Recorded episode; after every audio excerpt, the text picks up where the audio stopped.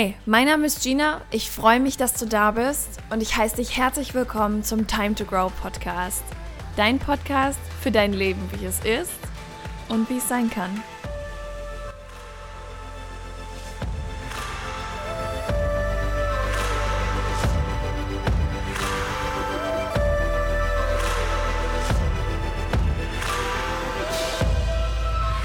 Ich unterbreche diesen Song für eine wichtige Podcast-Folge zu einem Thema, bei dem ich festgestellt habe, dass ihr da irgendwie vermehrt zuhört. ich habe eben die Statistiken ausgewertet und gesehen, dass diese ganzen Dating-Folgen euch witzigerweise am meisten interessieren. Ähm, zumindest in den letzten Monaten. Und deswegen habe ich mir überlegt, ein Thema mit euch zu besprechen, das ich neulich mit einer Freundin hatte. Und zwar ging es darum, aufzuhören, Dinge zu sagen, so wie man glaubt, dass der andere sie hören wollen würde. AKA, oh mein Gott, was kann ich darauf antworten? Guck mal, was er mir geschrieben hat und ich weiß nicht, was ich schreiben soll. Kennst du das? Ich war da nämlich Profi drin. Vielleicht kennst du die Situation, dass du mit einem Kerl schreibst bei Tinder, vielleicht seid ihr schon bei WhatsApp, keine Ahnung, vielleicht habt ihr auch schon was miteinander. Ist eigentlich egal. Aber wir kommen immer wieder in diese Situation, in denen wir eine Nachricht bekommen und denken, shit, ich weiß nicht, was ich darauf antworten soll. Und eigentlich ganz tief im Inneren, wenn du ganz ehrlich zu dir bist, weißt du ganz genau, was du darauf antworten sollst, weil du ja auch deinen Freunden regelmäßig antwortest und du ja jetzt auch nicht irgendwie spontan gegen die Wand gelaufen bist und plötzlich Wortfindungsstörungen hast. Und dann fängst du an, das entweder einer Freundin zu schicken, zwei, 15, 30 in die Familiengruppe, in die Gruppe des ganzen Dorfes, keine Ahnung. Aber du fängst an, plötzlich mit anderen darüber zu sprechen, welche Wortwahl und welche ja, Ausdrucksweise jetzt die richtige wäre, damit er dich auf jeden Fall mag und nicht glaubt, dass du völlig bescheuert bist. Und das Thema hatte ich jetzt mit einer Freundin. Denn vielleicht erinnerst du dich noch an die Folge, in der ich darüber gesprochen habe, dass aus einem Brauchen ein Wollen werden kann. Und das ist der Moment, in dem ich mich gerade befinde. Ich bin einfach wirklich offen dafür, Männer kennenzulernen, ähm, ja, auch zuzulassen, dass sie mich kennenlernen. Und das ist mit Verlaub gesagt, es tut mir leid an alle, die mich vorher vielleicht die was mit mir hatten, mit denen ich zusammen war, aber mit Verlaub gesagt, ist das das erste Mal in meinem Leben der Fall, dass ich wirklich sage, ich bin bereit dazu, dass sie auch mich kennenlernen. Und das bedeutet, dass ich nicht schreibe, was sie hören wollen oder was sie vielleicht in meinem Kopf hören wollen würden, sondern dass ich mich genau so präsentiere, wie ich bin. Und ganz ehrlich, das zu machen, ist wirklich was Mutiges. Ich empfinde das als mutig. Ich habe mich neulich zum Telefonieren mit jemandem verabredet und das war das zweite Telefonat. Aber keiner hat angerufen. keiner hat angerufen. Wir haben einfach nur gesagt, ja, lass uns doch den Abend telefonieren und wir haben aber auch keine Uhrzeit festgemacht. Das haben wir davor aber auch nicht gemacht. Das ist für mich auch völlig in Ordnung. Ähm, und dann habe ich halt noch mit einer Freundin gefacetimed und dann kann man mich ja nebenher anrufen, weil FaceTime ja auf die E-Mail-Adresse läuft und telefonieren halt auf die Handynummer. Und dann haben wir gesagt, okay, wir telefonieren einfach so lange, also wir FaceTime so lange, bis er mich anruft. Und dann hat sie halt gesagt, so, ja, wann ruft er dich denn an? Und ich gesagt, keine Ahnung. Und ich habe ja aktuell den Deal mit mir, dass ich um 5 Uhr morgens aufstehe, damit ich an meinem Buch schreiben kann für drei Stunden. Das bedeutet aber auch, dass ich um 21 Uhr sharp im Bett liegen muss. Am besten schon mit geschlossenen Augen. Heißt, bestenfalls liege ich zwischen 20 und 20.30 Uhr im Bett, ähm, um langsam mal runterzukommen, abzuschalten und dann so bis 21 Uhr eingeschlafen zu sein. Heißt, zu spät kann ich nicht telefonieren, weil ich habe ja dieses Versprechen an mich selbst. Und ich habe die Intention, dieses Versprechen an mich selbst nicht zu brechen, weil ich halt wichtig für mich bin und weil dieses Versprechen mir wichtig ist und mir dieses Buch wichtig ist und ja, mir das einfach wichtiger ist als ein Telefonat. Jedenfalls habe ich dann irgendwie noch mit ihr gefacetimed und meinte so, ja, jetzt ist es auch zu spät, ne? Also ich muss ja jetzt auch mit dir gleich auflegen. habe ich halt irgendwie so um 19.30 Uhr so habe ich ihm geschrieben, naja, das mit dem Telefonieren hat ja irgendwie jetzt heute nicht so gut geklappt. Und da meinte er so, ja, ich habe darauf gewartet, dass du angerufen hast. Und das hat er geschrieben, als ich schon geschlafen habe. Dann habe ich am nächsten Morgen halt geschrieben, ah krass, dann haben wir da ja beide ein Ego-Problem, ist irgendwie witzig zu sehen. Und habe ihm dann halt so die Situation erzählt, dass ich mit einer Freundin gefacetimed habe und ich halt auch gewartet habe, dass er anruft. Und ich verspreche, dass ich mich bessere und daraus lerne. Und sie hatte, als ich, ich habe ihr dann halt einen Screenshot davon geschickt und meinte so, look, it's me und ich gebe mir Mühe, ich gebe mir wirklich Mühe. Dann hat sie gesagt, ja, voll schön, vielleicht solltest du aber überlegen, das mit dem Ego-Problem das nächste Mal nicht zu schreiben, das könnte belehrend wirken. Und vielleicht seid ihr einfach noch nicht an dem Punkt, an dem du sowas sagen kannst. Und dann habe ich gesagt, so wie ich dann halt bin, habe ich gesagt, nee, das nächste Mal schreibe ich das genauso. Und dann hat sie halt gesagt, ja, aber vielleicht seid ihr wirklich noch nicht an dem Punkt und nicht, dass ihr das falsch auffasst und bla bla bla. Ich sag, weißt du, das ist, das Ego ist ja, also ich weiß, dass er sich halt auch mit diesen Themen so ein bisschen beschäftigt und dann meinte ich halt so, das Ego ist halt einfach nur ein Terminus, der ja auch gerade zum Beispiel in dieser, im Bereich der Persönlichkeitsentwicklung so oft benutzt wird und selbst wenn er das nicht versteht oder wenn er das scheiße findet, dann kann er ja mit mir drüber reden, dann können wir es aufklären und dann lachen wir uns beide kaputt, also völlig in Ordnung. Und ich habe gesagt, weißt du, Du magst mich, weil ich sage, was ich denke. Und nicht, weil ich sage, was ich glaube, was du hören möchtest. Und du magst mich, weil ich tue, was ich fühle. Das ist der Grund, aus dem du mich magst. Und ich möchte, dass eine mögliche Liebesbeziehung oder keine Ahnung, egal welcher Mensch neu in mein Leben kommt, bei dem ich mich dazu entscheide, dass er mich kennenlernen darf, ich möchte, dass der mich genauso kennenlernt. Und das sind die Dinge, die ich einem solchen Kennenlernen eben auch zugrunde legen möchte, dass ich ihm auch erlaube, mich so kennenzulernen, wie, wie sie mich kennengelernt hat. Ihm auch erlaube oder mir auch erlaube, die Dinge genauso zu sagen, wie ich sie meine. Und dass es ja auch nur ein Mensch ist, der mich kennenlernen soll. Und ich glaube, dass das irgendwie auch ein Schlüssel dazu sein kann, dass wir halt aufhören, uns zu verstellen. Du musst nicht darüber nachdenken, was du schreibst. Das ist völlig egal. Du darfst die Dinge genauso sagen, wie sie sich für dich richtig anfühlen. Und natürlich kann es da genauso zu Missverständnissen kommen, wie es in jedem anderen Gespräch, in dem du stundenlang vorher darüber nachgedacht hast, was du jetzt sagen könntest, auch zu Missverständnissen kommt. Das ist nämlich gar nicht besser, ganz im Gegenteil.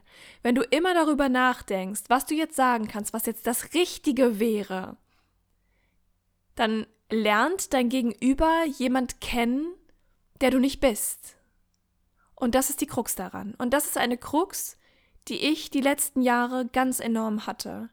Denn ich habe mich immer gefragt, warum ab einem gewissen Zeitpunkt die Chemie nicht mehr so richtig stimmt. Wir auseinanderdriften. Mein Gegenüber weggeht.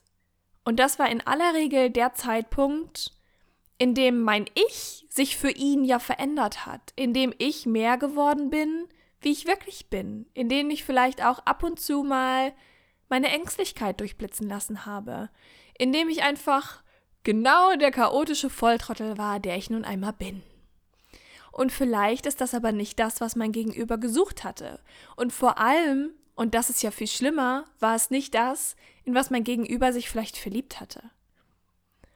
Und ich glaube, dass uns dieses Aufrechterhalten eines Bildes, von dem wir glauben, dass das jetzt angebracht wäre, dass wir uns damit letzten Endes, wie man so schön sagt, selbst in den Fuß schießen. Das macht uns, wir machen, wir bauen uns unser eigenes Verhängnis. Und ich habe jetzt einfach die Erfahrung gemacht, beziehungsweise mache ich sie einfach, dass es enorm viel Leichtigkeit mit sich bringt, aufzuhören, darüber nachzudenken, was man jetzt sagen könnte, was jetzt das Richtige wäre, und anzufangen, einfach ich selbst zu sein. Und wirklich diesen Mut auch zu haben, wirklich ich selbst zu sein.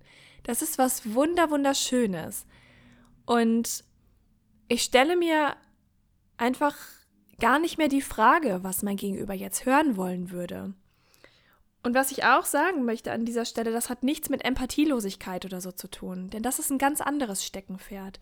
Natürlich sollst du jetzt nicht wie ein wild gewordener Gorilla ähm, durch den Dschungel springen und äh, eine, naja, mentale Backpfeife nach der anderen verteilen, nur weil dir gerade ein Furz quer sitzt. Ja, das will ich jetzt auch nicht damit sagen. In Streitigkeiten oder ähm, auch bei empfindlichen Themen empfinde ich es so, dass wir immer noch dazu angehalten sind, darüber nachzudenken, was wir jetzt sagen sollten oder was wir jetzt sagen können. Aber nicht vor dem, vor dem Hintergrund dessen, dass wir als möglichst faltenfreie Tischdecke durchgehen wollen, ja, als ein Mensch, der ohne Fehler geboren wurde, als jemand, den dieser Gegenüber doch lieben muss, nicht vor diesem Hintergrund, sondern einzig und allein vor dem Hintergrund, dass da auf der anderen Seite in so einer Situation mit diesem empfindlichen Thema, in diesem Streit, ein Mensch sitzt, der auch Gefühle hat. Nur vor diesem Hintergrund. Und das ist Empathie. Ich empfinde es aber auch so, dass es empathisch ist, dem Gegenüber die Person zu zeigen, die wir wirklich sind. Indem wir sagen, Mensch, da haben wir wohl beide ein Ego-Problem, wenn wir meinen, ey, da haben wir wohl beide ein Ego-Problem. Oder zu sagen, ehrlich gesagt, finde ich das Lied nicht so toll, aber es freut mich, wenn du es magst, anstatt zu sagen, oh ja, voll das tolle Lied. Nur weil wir glauben, dass unser Gegenüber uns lieber mag, wenn wir das Lied auch gerne mögen. Ich glaube, dass das die Chancen jemanden zu finden, kennenzulernen, zu entdecken, zu halten, ähm, auf eine andere Ebene mitzunehmen in unserem Leben, enorm steigert. Enorm. Weil uns das nicht an diesen Punkt bringt, an den unser Gegenüber plötzlich jemanden vor sich stehen hat, den er oder sie gar nicht kennt. Wo plötzlich die Chemie weg ist wo plötzlich die Wertevorstellungen auseinandergehen, wo plötzlich mehr Stille im Raum ist, als, als wir es kennen, wo die Themen einfach nicht mehr aufkommen und wo diese Leichtigkeit nicht da ist. Weil ich glaube, dass diese Leichtigkeit tatsächlich letzten Endes dazu führt, dass wir uns wirklich wohlfühlen können. Und vielleicht hast du selber mal jemanden kennengelernt, der sich so viel Mühe damit gegeben hat, ein guter Mensch zu sein, jemand, den man lieben kann, dass du, dass dir das vielleicht damals gar nicht so bewusst war, aber dass ab einem gewissen Punkt es sich irgendwie komisch angefühlt hat. Dass zwischen euch beiden nie diese Leichtigkeit da war, dieses grenzenlose, diese grenzenlose Freude, dieses grenzenlose Sein, dieses nicht darüber nachdenken zu müssen, sich nicht schminken zu müssen oder keine Ahnung, sich keine Sorgen darüber machen zu müssen, wie man jetzt gerade wirkt, sondern dass es immer so ein bisschen mh, mm, dem Drang der Perfektion, dass es immer so ein bisschen davon beeinflusst war.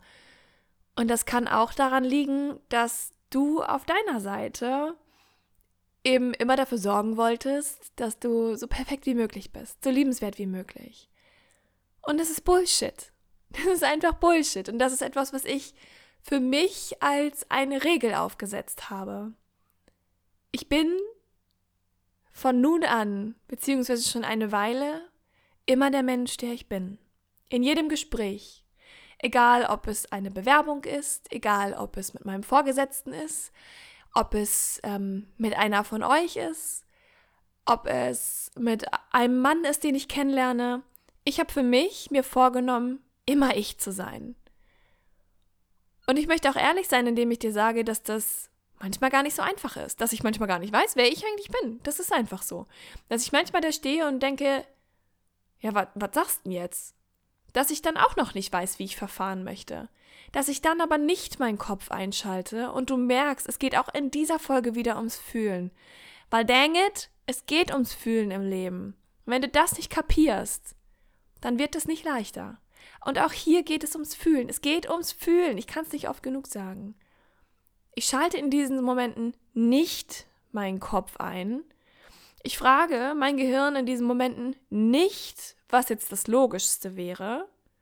Ich denke nicht darüber nach, was er jetzt von mir hören wollen würde, vielleicht gerne, sondern ich frage mich, was sich für mich richtig anfühlt. Was fühlt sich so gut an, dass ich es jetzt sagen möchte? Was fühle ich auf diese bestimmte Thematik? Und irgendwie fühlt sich das Ganze einfach richtig an. Und nenn mich verstrahlt, weil ich bin immer noch Single as fuck. Aber es fühlt sich so an, als könnte ich auf diese Art und Weise einen Menschen in mein Leben lassen, der vielleicht sogar für immer bleibt. Ich werde es dir erzählen, wenn es soweit ist. Und wenn du noch ein bisschen Platz auf deinem Karma-Konto hast, würde ich mich freuen, wenn du diese Podcast-Folge positiv bewertest. Das kannst du mit jeder Podcast-Folge machen. Und äh, ja, vielleicht hast du ja auch Lust, mir irgendwie eine Nachricht dazu zu schreiben. Was hat diese Folge mit dir gemacht? Worüber denkst du so nach? Und ansonsten freue ich mich einfach nur, wenn sie dir gefallen hat und wenn wir uns in der nächsten Folge wiederhören. Bis dahin.